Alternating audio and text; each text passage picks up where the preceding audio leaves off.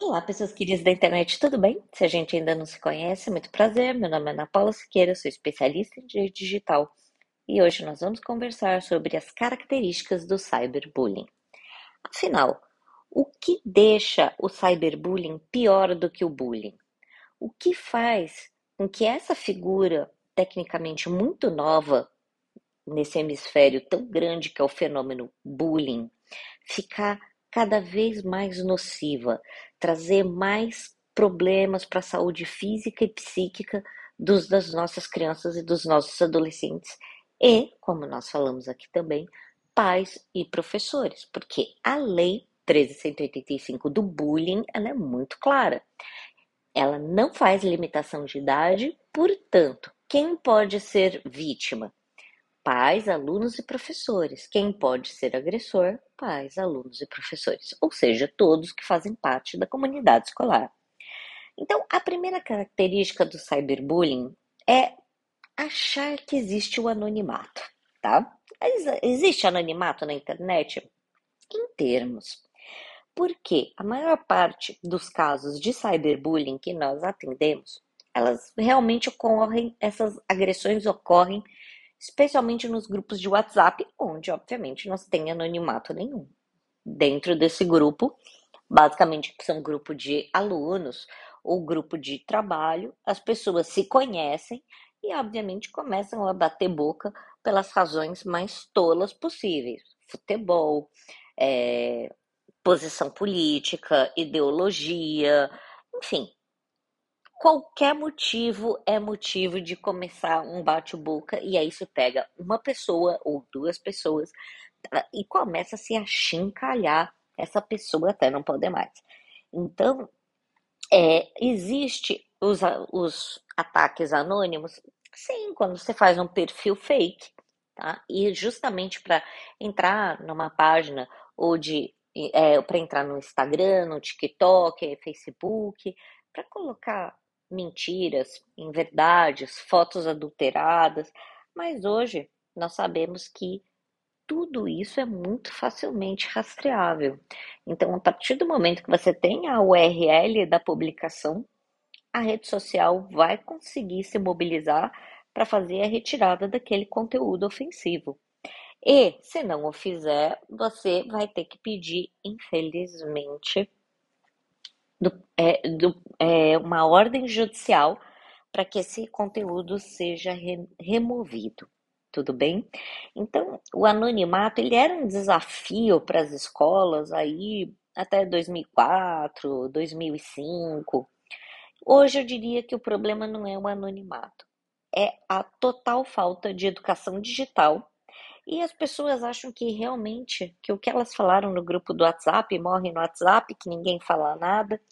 Então, e que esse ambiente é, virtual hostil está longe dos tribunais. Isso não é verdade, tá certo? Então temos várias condenações aí, danos morais, é, perdas e danos, lucros cessantes, porque às vezes os pais têm que largar o trabalho deles para cuidar dessa criança, desse adolescente que tentou um suicídio, que está numa depressão profunda em virtude do cyberbullying. E, obviamente, é importante ressaltar que quem são os responsáveis por esse cyberbullying?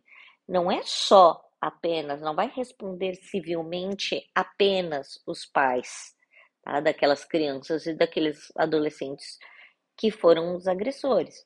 Se a escola não possui um programa de combate ao bullying, ela responde solidariamente. Por quê?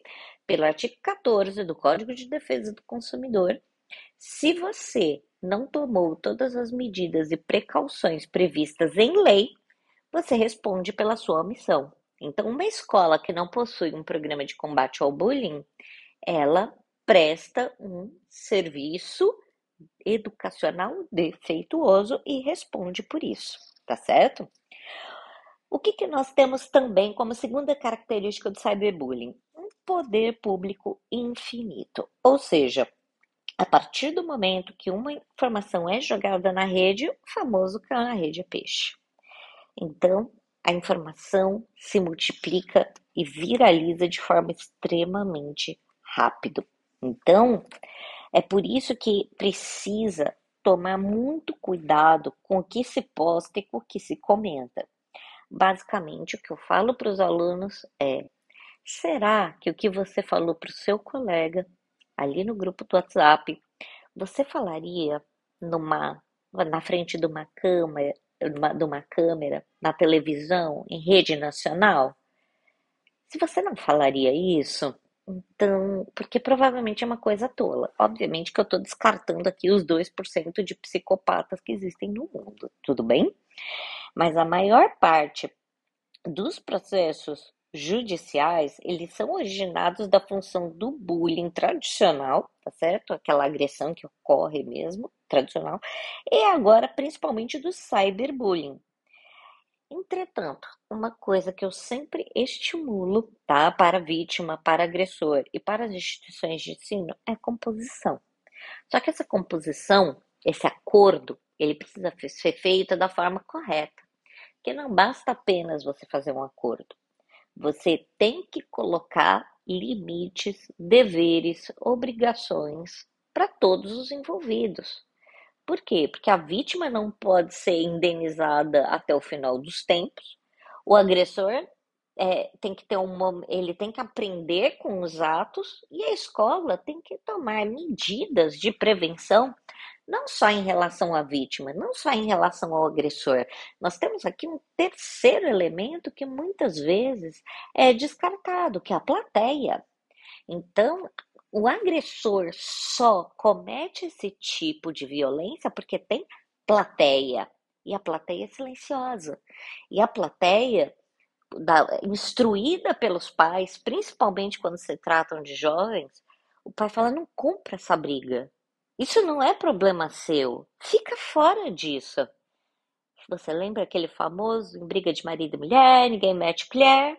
E aí, o que, que aconteceu? Um monte, monte, monte, monte de mulheres foram mortas, estupradas e violentadas e sofreram toda forma de abuso. Por quê? Porque ninguém queria meter a colher.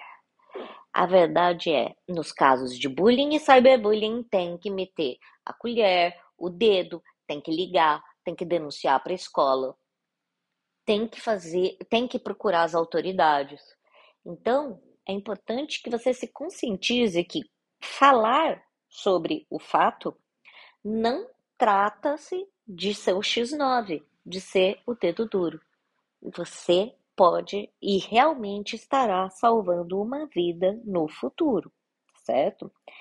E o que nós vemos também como terceira característica aqui do cyberbullying, o que eu vejo? Um predomínio de assédio sexual e perseguição homofóbica. Então, uma das questões que eu vejo principalmente em assédio sexual seria ameaça de divulgação de nudes.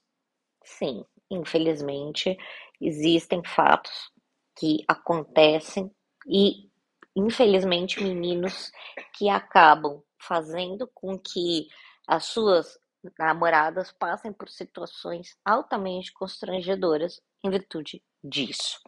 E nós temos aqui uma perseguição homofóbica muito clara, tá? Em relação a professores e alunos. A perseguição homofóbica eu vejo mais em relação aos homens. A perseguição homofóbica feminina eu não vejo tanto, tá? Existe, claro que existe, mas a perseguição homofóbica masculina é muito maior. Nós sabemos que nós vivemos num país extremamente machista.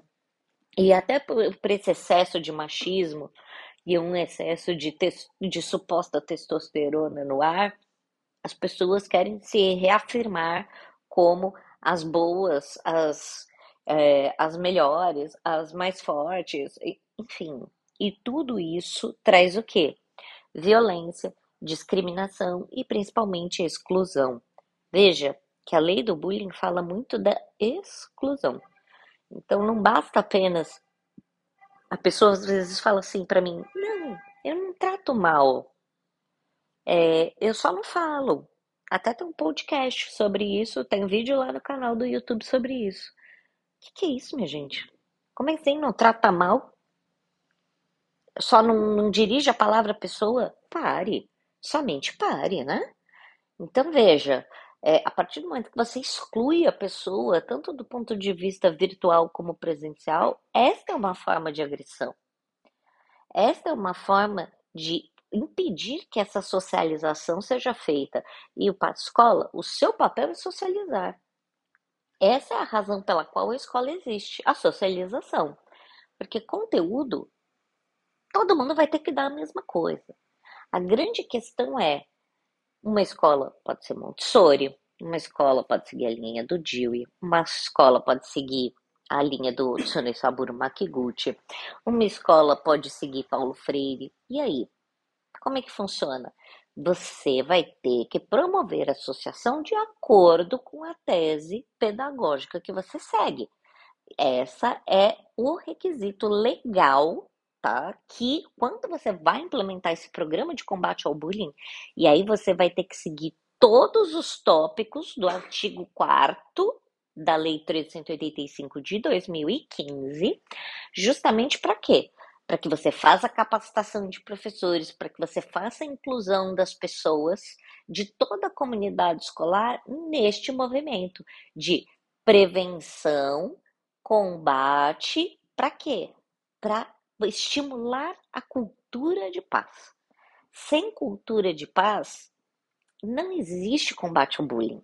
Porque as pessoas acham que o bullying, né, ou é frescura, que o bullying é uma coisa que não existe, ou ainda que na sua época, há muitos anos atrás, quando os animais andavam na, os dinossauros andavam na Terra, isso era muito comum, né? Que as pessoas simplesmente que as pessoas simplesmente é, ignoravam, né? Fazer bullying era a coisa mais comum da face da Terra.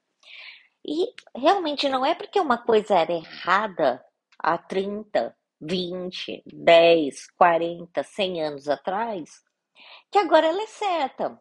Há muitos anos atrás, é, se traziam pessoas, é, se capturavam, né? Pessoas negras na África se jogavam dentro dos navios negreiros e se trazia para o Brasil, para que essas pessoas trabalhassem como escravas, tá certo? E isso é admitido hoje em dia? Não, veja só. É, evolução do mundo é uma coisa fascinante, não é? Então, nós temos todo esse trabalho é para quê? Para que a gente possa colocar comportamento de pacificação social em relação à raça, credo, orientação sexual, tudo isso, tudo bem? Então, isso que vai gerar a cultura de paz, e é isso que um juiz vai analisar quando ele olhar o quê? Uma lei, se a lei 385 de 2015 foi aplicada ou não na escola que onde o bullying ocorreu. Tá certo? Eu deixei aqui essas características para que a gente possa pensar, refletir por favor, compartilhe esse podcast com as pessoas que não conhecem a lei do bullying, que precisam entender um pouquinho mais, que muitas vezes estão aí sofrendo ou ainda não sabem para quem pedir ajuda. Por favor, compartilhe esse podcast para que a gente possa aumentar a nossa rede de pacificação social, digital, presencial, de todas as formas, para que a gente possa viver bem o que nós precisamos é mudar essa postura de agressão para uma postura de pacificação. E a pacificação não se dá apenas com a ausência de guerra. É uma cultura de paz que precisa ser implementada. E isso a gente muda com a educação. Muitíssimo obrigado, uma excelente semana para vocês. Tchau!